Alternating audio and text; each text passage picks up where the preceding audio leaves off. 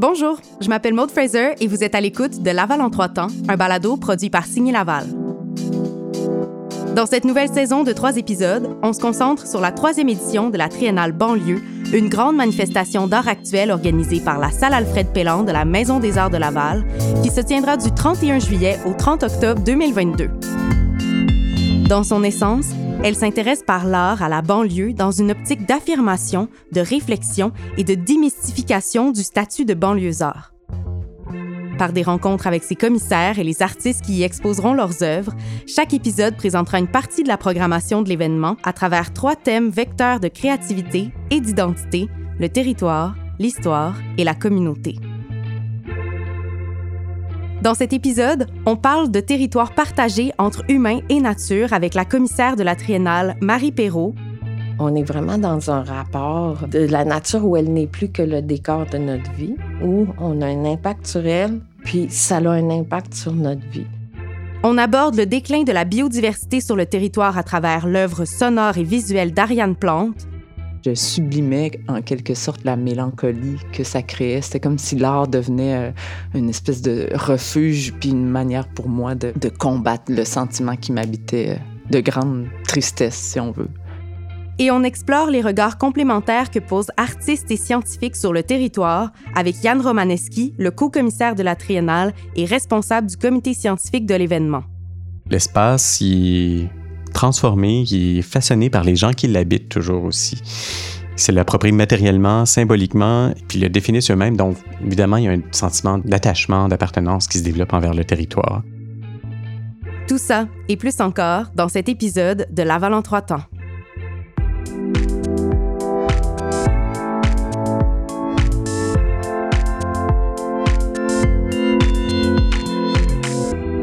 Après le succès des deux premières éditions, Ordre et désordre et Là où se prépare le futur en 2015 et en 2018, la Triennale banlieue est de retour à Laval en 2022. Après avoir abordé la banlieue par des récits de vie, puis son territoire comme un espace migratoire, la troisième édition réfléchit à la relation entre nature et banlieue. C'est l'historienne de l'art Marie Perrault qui a eu la tâche de mettre en place l'exposition collective qui se tiendra cet été dans plusieurs lieux de Laval. Je suis Marie Perrault, je suis euh, critique et commissaire en art contemporain depuis près de 30 ans. Après avoir été invitée à assumer le commissariat de la Triennale banlieue, je me suis posé des questions sur ce qui était important pour la banlieue. Et puis, euh, dans le contexte actuel, il y a quand même beaucoup de discussions sur euh, notre rapport au vivant. J'ai placé l'édition sous le titre Interrègne, L'interrègne, c'est euh, le moment de flottement où euh, une nation n'a pas de gouvernement entre deux souverains, par exemple.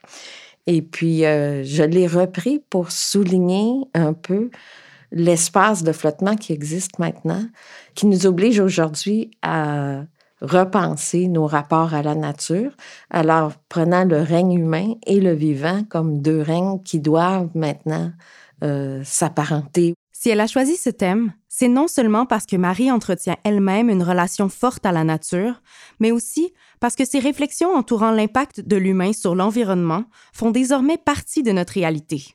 À l'époque actuelle, c'est de plus en plus évident que l'activité humaine a un impact et modèle la nature. Alors, euh, on est vraiment dans un rapport euh, de la nature où elle n'est plus que le décor de notre vie, où on a un impact sur elle, puis ça a un impact sur notre vie. Et puis, il y a beaucoup, beaucoup de réflexions en littérature, en sciences, dans différents domaines qui tournent autour de cette dynamique-là. Alors, euh, c'était vraiment important pour moi de, que les arts s'intègrent aussi, ou ce discours-là.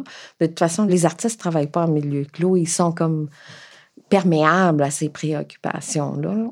Par l'art, la Triennale aborde ces enjeux importants pour le futur des banlieues et plus largement de la planète. Euh, je dirais que la triennale n'apporte pas de réponse à des questions. Je pense que la triennale est un événement qui explore et qui fait différents constats sur la présence de la nature en banlieue. Et puis, euh, ça élargit la perception de la nature qu'on a au-delà d'une nature sauvage, puis qui est comme spectaculaire à contempler, et puis euh, d'un habitat humain où la nature est complètement absente. Alors, les œuvres des artistes dessinent une réalité qui est beaucoup plus complexe. Et puis aussi, les artistes s'intéressent à différents milieux naturels qui existent encore euh, en banlieue. Bon, des boisés, des milieux humides, des parcs, euh, des terres agricoles, euh, et puis toute l'action que l'homme a à cultiver la nature dans les jardins en façade, les aménagements paysagers, les parcs publics. Alors, il y a, ça offre vraiment une, variété d'expériences de la nature. Puis c'est ce que je trouvais intéressant à explorer pour sortir d'une nature comme sainte, intouchée, et puis d'un cadre bâti euh, épouvantable. Il y a beaucoup de nuances entre euh, ces deux pôles. C'est un petit peu ce que l'événement permet de constater dans le contexte spécifique de la banlieue, où cette dynamique-là est singulière aussi.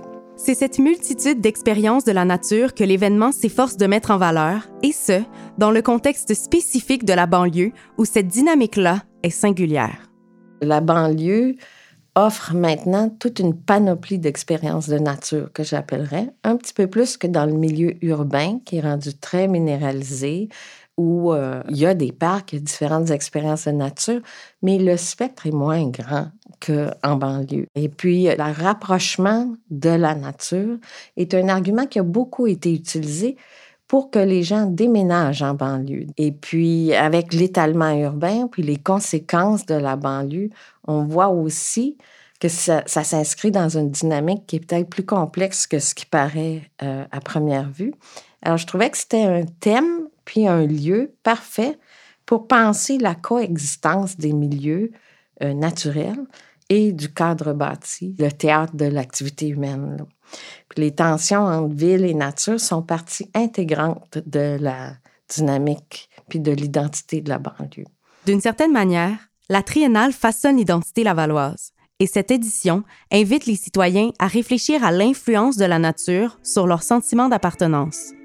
L'impact de l'événement sur l'identité lavalloise, d'après moi, il n'est pas de l'ordre de euh, créer une identité comme essentielle, que tout le monde partagerait mais c'est de permettre aux Lavallois de constater toute la variété des expériences de nature qu'ils ont devant eux et puis de se positionner par rapport à celles-là, savoir lesquelles ils veulent cultiver, puis lesquelles euh, non correspondent pas au rapport qu'ils veulent avoir à la nature.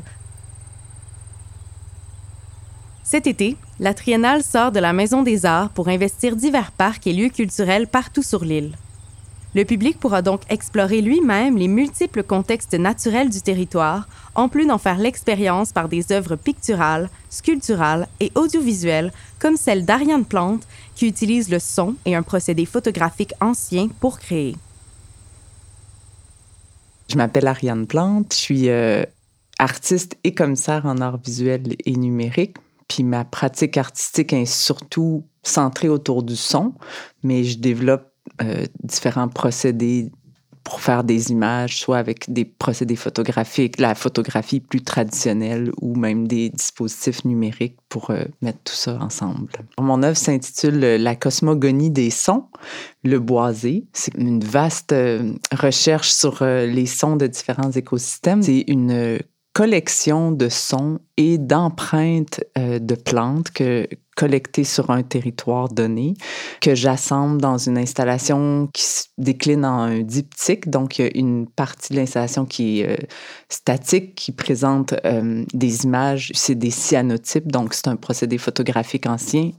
Donc, il y a une série d'images avec les spécimens des sons et des plantes. Puis ensuite, il y a dans l'autre partie l'écosystème est assemblé dans une composition où on peut entendre tout l'ensemble des sons tous ensemble sur casse d'écoute, puis il y a une projection vidéo qui est faite à partir d'un logiciel numérique qui assemble aussi les images des cyanotypes. Sur le plan sonore, je recrée un cycle d'une journée dans la vie de ce boisé-là, mais c'est un, c'est un cycle un peu fictif parce que c'est mon interprétation de ce cycle-là, mais à partir des sons que j'aurai collectés sur ce territoire-là. Les cyanotypes puis les sons ont quelque chose d'intangible parce que le son, c'est invisible. Il y a quelque chose d'insaisissable.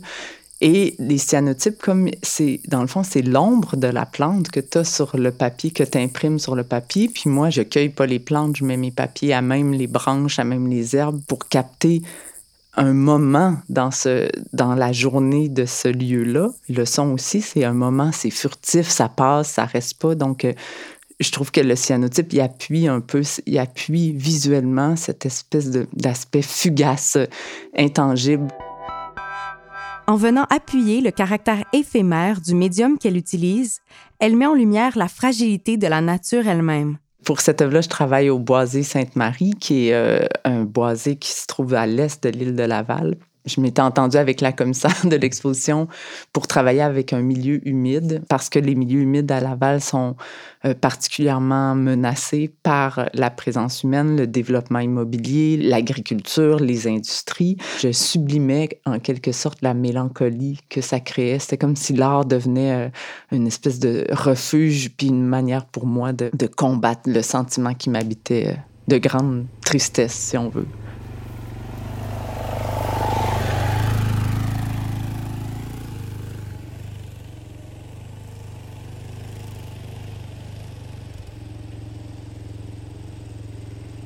J'ai pas le souci de mettre dans mon œuvre un message politique euh, à, proprement parler, mais nécessairement quand on parle de la biodiversité, du déclin de la biodiversité acoustique ou sonore d'un lieu, on parle nécessairement un peu de notre position d'humain dans ces écosystèmes-là. Puis, ben moi, je m'intéresse à des écosystèmes qui, dont le déclin est causé par la présence humaine, par l'activité humaine.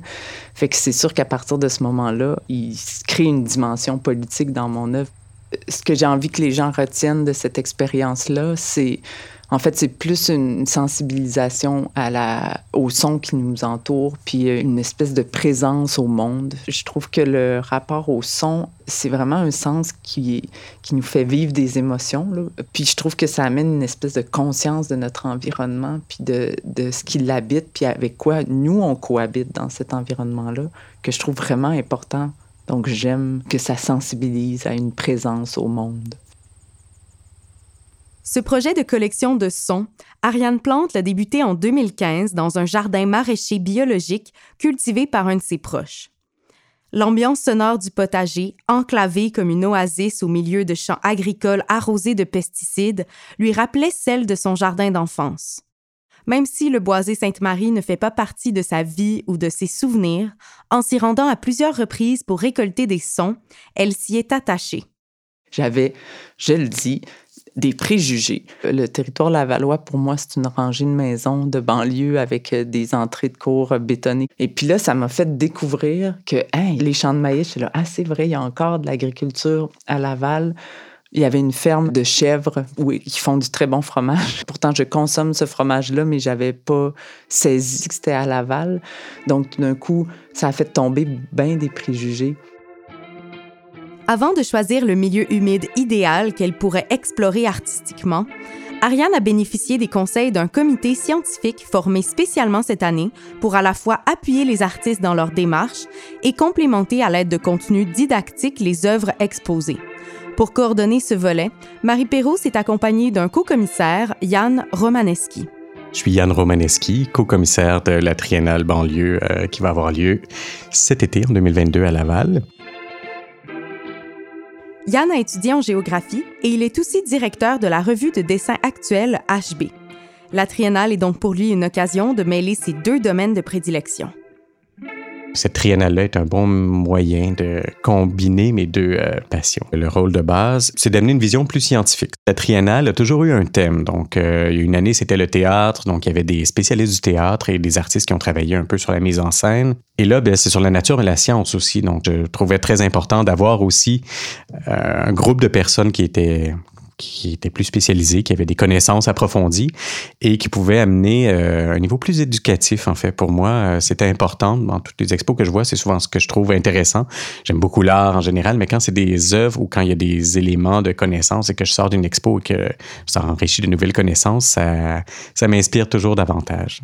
La géographie, ça donne une vue d'ensemble sur un peu tout, mais pas une spécialisation euh, directe, dans le fond, dans chacun des thèmes.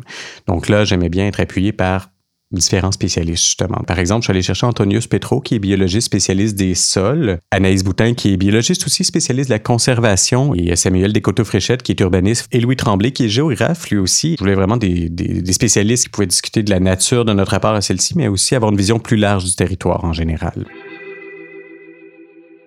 Tous ensemble, ils ont discuté des productions artistiques présentées dans le but de faire ressortir des recherches scientifiques en lien avec les thèmes soulevés par les œuvres. Le fruit de leur réflexion sera présenté via des capsules informatives à même l'exposition de la salle Alfred Pellan. Par exemple, on a présenté une œuvre de Boris Pintado. C'est comme un dessin d'une maison de banlieue et on voit les strates du sol sous la terre, comme si on avait fait une carotte d'analyse scientifique du sol, en fait, dire y a la grandeur de la maison en dessous et ça va très, très creux dans le fond. Et c'est presque étourdissant d'imaginer, on voit la petite maison en haut, tout ce qui se trouve sous nos pieds en tout temps et d'avoir les informations de, par exemple, Antonius Petro qui travaille sur la qualité des sols et sur tout ce qui se trouve euh, sous nos pieds, justement. Je trouvais ça intéressant. Dans ce cas-là, ça nous a amené vers cette idée aussi que des fois, la nature reprend ses droits sur euh, les habitants. Il y a Ariane Plante qui travaille sur euh, la protection des milieux naturels ou les dangers, en fait, qui guettent les milieux humides. Ben là, c'est sûr que quand on a une scientifique, une biologiste comme Anaïs Boutin qui travaille pour la conservation du parc de la rivière des Mille-Îles, ça vaut de l'or, en fait. Dans les vidéos, par exemple, va nous parler des, espèces en péril qui sont répertoriées dans, dans les municipalités autour de la rivière des Mille-Îles. Il y en a, c'est assez impressionnant, mais aussi de la biodiversité qui existe et qu'il faut protéger, qui est en danger. Yann est lui-même un scientifique. Et par la géographie, il réfléchit non seulement aux enjeux liés au territoire, mais aussi aux liens qui unissent les individus à leur lieu de vie. Ben, la géographie, c'est pas seulement l'analyse du territoire, mais c'est d'appréhender les enjeux qui nous touchent par le territoire. Donc, c'est vrai, il y a des, des, gens qui travaillent en sociologie, en démographie, tout ça, c'est vraiment un point de vue sur différents enjeux, qui est une analyse de l'espace sur différentes données, en fait. L'espace, il est transformé, il est façonné par les gens qui l'habitent toujours aussi. C'est l'approprier matériellement, symboliquement, puis le définir eux-mêmes. Donc, évidemment, il y a un sentiment d'attachement, d'appartenance qui se développe envers le territoire. Il y avait euh, une étude sur l'identité territoriale qui avait été menée d'ailleurs par le groupe euh, qui étudie les banlieues à l'Université Laval à Québec. Et euh, il y avait une, des données qui m'avaient surprise de voir que quand les gens naissent, que ce soit en ville, en banlieue ou dans les campagnes, même s'ils finissent par aller étudier quelque part d'autre ou aller travailler, dans leur parcours de vie, généralement, ils vont avoir tendance à revenir dans un territoire qui ressemble à celui dans lequel ils ont grandi. Là. Donc, c'est pas nécessairement dans la même ville, ça peut l'être souvent, mais ça va être dans les banlieues si on a grandi dans les banlieues, dans la ville si on a grandi en ville et en campagne si on vient de la campagne. Pour Yann, le territoire est un sujet d'analyse scientifique. Pour Ariane, il est riche de nature à préserver. Et pour Marie, il est un espace de cohabitation où la nature n'est pas que le décor de notre société contemporaine, elle est actrice de notre époque et elle présente autant de questions que de pistes de solutions pour le futur des banlieues.